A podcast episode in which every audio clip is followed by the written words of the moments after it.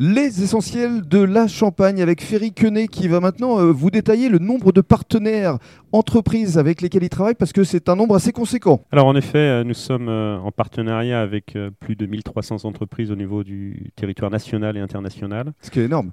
Euh, ce qui est énorme, mais on a 30 ans d'intériorité également. Euh, et là-dedans, il y a une logique de fidélité, donc des entreprises qui reviennent très régulièrement puisque nous apportons des solutions à des besoins spécifiques.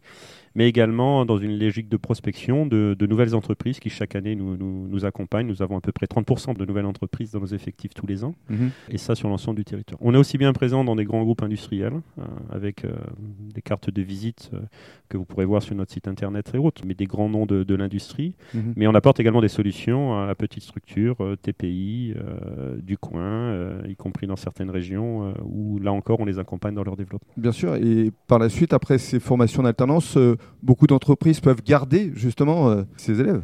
Voilà, c'est le principe également de l'alternance, ou en tout cas la qualité, c'est la, la, pertinence de l'insertion professionnelle à terme. Donc des entreprises utilisent ce dispositif de l'alternance, de l'apprentissage euh, pour euh, justement tester, former euh, et, recruter indirectement. Mhm. et puis d'autres entreprises qui, elles, ont des projets à nous confier pendant un an, deux ans, et à l'issue, il n'y a pas d'emploi ou de job associé, mais ça, on le sait depuis le début. Ce qui est intéressant de noter, c'est que par moment, ben, l'actualité fait que ça change, les opportunités sont à saisir. Les entreprises qui n'avaient pas de projet, ben, au fur et à mesure en ont, et quand il y a une pépite qui passe, euh, ils n'hésitent pas à la garder et ils la fidélisent. Évidemment, c'est le but euh, de la manœuvre.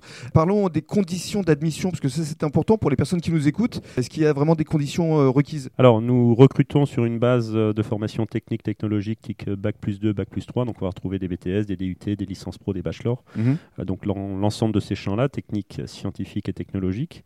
Et, et, puis après, on a un processus, en effet, de candidature en ligne. Et surtout, on a une demi-journée où on passe du temps avec chacun des candidats, avec des tests de recrutement, mais également euh, la valorisation euh, d'un entretien d'une demi-heure avec un membre de l'équipe de direction de l'école, hmm. et également un industriel qui est là dans le jury. Et l'objectif, c'est vraiment d'identifier le potentiel de notre candidat.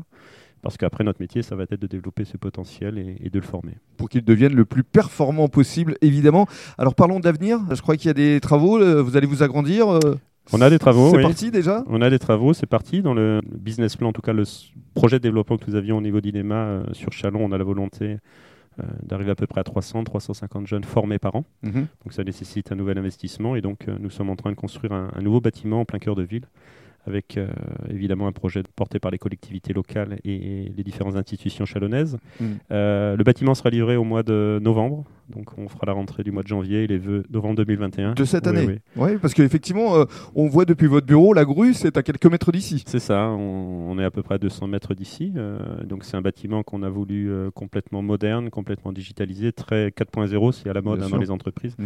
mais on se l'a appliqué également à nous et c'est surtout bah, doté de nos campus de nouveaux outils innovants de formation pour leur permettre de développer ces compétences. Mm. Ça, c'est le programme Chalonnais. On a exactement le même programme sur Albi avec un Go qui vient d'être donné également sur un nouveau projet de, bâtiment qui sera livré lui en 2023. D'accord. Il y a d'autres villes aussi euh, qui sont déjà dans les perspectives d'avenir? On est en réflexion de continuer à développer en effet euh, cet outil de formation qui répond d'une façon très, très pragmatique aux besoins des entreprises, avec une vraie logique de proximité également des territoires. Et donc euh, oui, il y a deux nouveaux campus qui sont en, en réflexion. Ce serait où? Dans les zones qui ne sont pas encore chargées. Donc, euh, on a le, Grand Paris qui est extrêmement important d'un point de vue entreprise et potentiel. Bien sûr. Et il y a également toute la vallée du Rhône, euh, donc à partir de Lyon, où on se pose de, vraies questions également, puisqu'il y a un tissu industriel intéressant et il y a des jeunes également à potentiel que l'on se doit de former également là-bas. INEMA, l'école supérieure de la performance, qui effectivement continue à, s'agrandir. Euh, dans les mois et dans les années à venir. Ferry, juste bravo. Merci à vous. Et merci. Merci beaucoup.